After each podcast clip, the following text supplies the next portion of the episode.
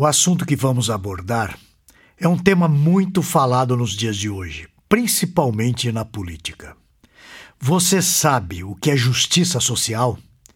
Você tem uma opinião formada sobre ela? Você é a favor ou é contra? Como a justiça social se relaciona com o Evangelho? Nós poderíamos afirmar que ela é o coração da fé cristã? Para refletir sobre esse tema, eu trago um texto internacional, de alguém de fora do Brasil. O autor de hoje é um pastor que, apesar de ter a sua formação teológica pelo Instituto Bíblico Palavra da Vida na Argentina, é pastor na Igreja Batista da Ramada, em Portugal. É também professor do Seminário Batista de Queluz, também em Portugal. Ele ainda é presidente da Associação Portuguesa de Conselheiros Bíblicos. Fez pós-graduação em Teologia Sistemática pelo Grupo para o Desenvolvimento da Liderança.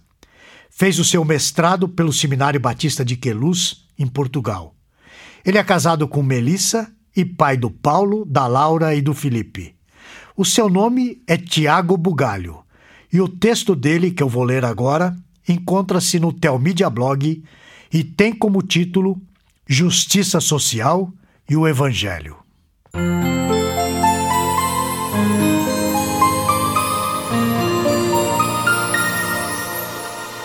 O conceito de justiça social não é novo, mas tem sido progressivamente mais disseminado, especialmente nas últimas décadas.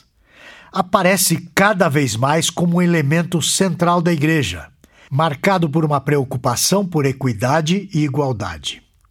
Ninguém sabe muito bem definir o que é justiça social. O conceito tem uma construção filosófica, cultural e política. Baseia-se num leque diversificado de assuntos do espectro econômico e social. Por exemplo, busca o equilíbrio entre partes desiguais e ações a favor dos mais pobres, mais fracos ou mesmo das minorias busca os direitos das mulheres, luta contra o racismo ou as estruturas opressoras da sociedade e assim por diante. Eu quero afirmar algo sem rodeios e em nome da chamada honestidade intelectual. O conceito da justiça social é um dos frutos da influência do pensamento dos filósofos alemães Karl Marx e Friedrich Engels. É influído por pressupostos marxistas. Para mim, está claro que ser crente marxista é totalmente incompatível e impossível. Como arautos, então, devemos estar conscientes e alertas para o enorme perigo da entrada de pensamentos marxistas na igreja. Esses pensamentos ganham espaço e adeptos no campo evangélico, principalmente através da teologia da libertação ou da missão integral. Essas teologias não são passivas e nem inofensivas. São capazes de mudar a nossa forma de pensar e, portanto, a nossa forma de agir. Com isso, não quero dizer que não há aspectos positivos na conscientização das diferenças sociais. Por exemplo, é importante combater a exploração de povos ou denunciar a opressão. Contudo, o problema principal é que, na preocupação por justiça social, o Evangelho passa para o segundo plano. A justiça social se torna o coração da fé cristã.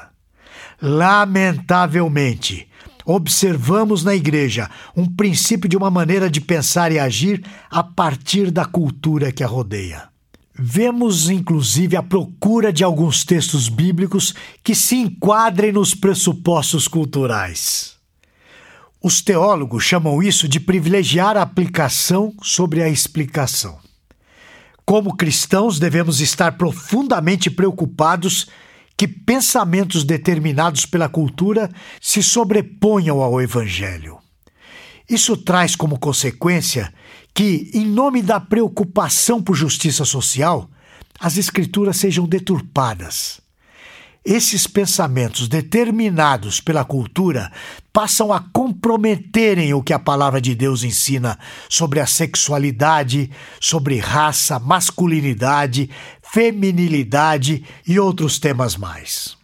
Historicamente, o cristianismo autêntico sempre estendeu a mão aos necessitados.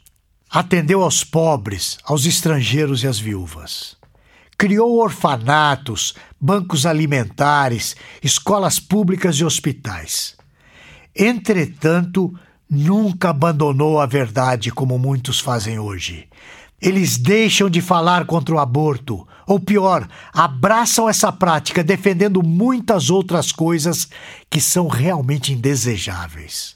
Por exemplo, defendem a homossexualidade, a nomeação de pastoras nas igrejas locais, entre outras coisas, isso em nome da justiça social.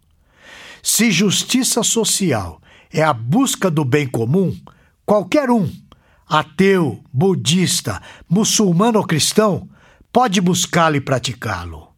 No cristão, entretanto, a preocupação pelo bem comum de todos os homens é uma consequência natural do cristianismo autêntico e é apenas conseguido na encarnação da verdade no caráter, na mensagem e nos métodos de Jesus Cristo. A grande diferença entre o cristão e o não cristão é que nós não temos apenas uma missão. Nós temos o cuidado de fazer tudo conforme a vontade de Deus. A nossa teologia não é apenas a aquisição do conhecimento correto, mas a aplicação correta desse conhecimento. Assim, a maior necessidade da igreja não é envolver-se nas questões de justiça social, é viver autenticamente o cristianismo. Um erro comum nesse envolvimento exacerbado é exagerar o que a Bíblia diz sobre o pobre, o estrangeiro e a justiça. É bom que fique claro o principal assunto da história da Bíblia não é o pobre, não é o estrangeiro e nem a justiça. O principal assunto da história da Bíblia é Jesus Cristo. A realidade é que a pior miséria do homem é a miséria da alma. A sua maior necessidade, portanto, é o Evangelho, é Jesus Cristo, é o Salvador. O mais importante, então, é redimir o coração dos homens, é redirecioná-los para Deus. A pregação das Escrituras, da verdade do Evangelho, é vital para a saúde da Igreja e para todos os homens e mulheres. O problema do ativismo dos defensores da justiça social é que o Evangelho está sendo passado para o segundo plano. E isso é inaceitável, porque o Evangelho é o fundamento do cristianismo. Meu irmão e minha irmã, permaneça centrado no Evangelho. Ele não é português e nem brasileiro. Ele não é da direita e nem da esquerda.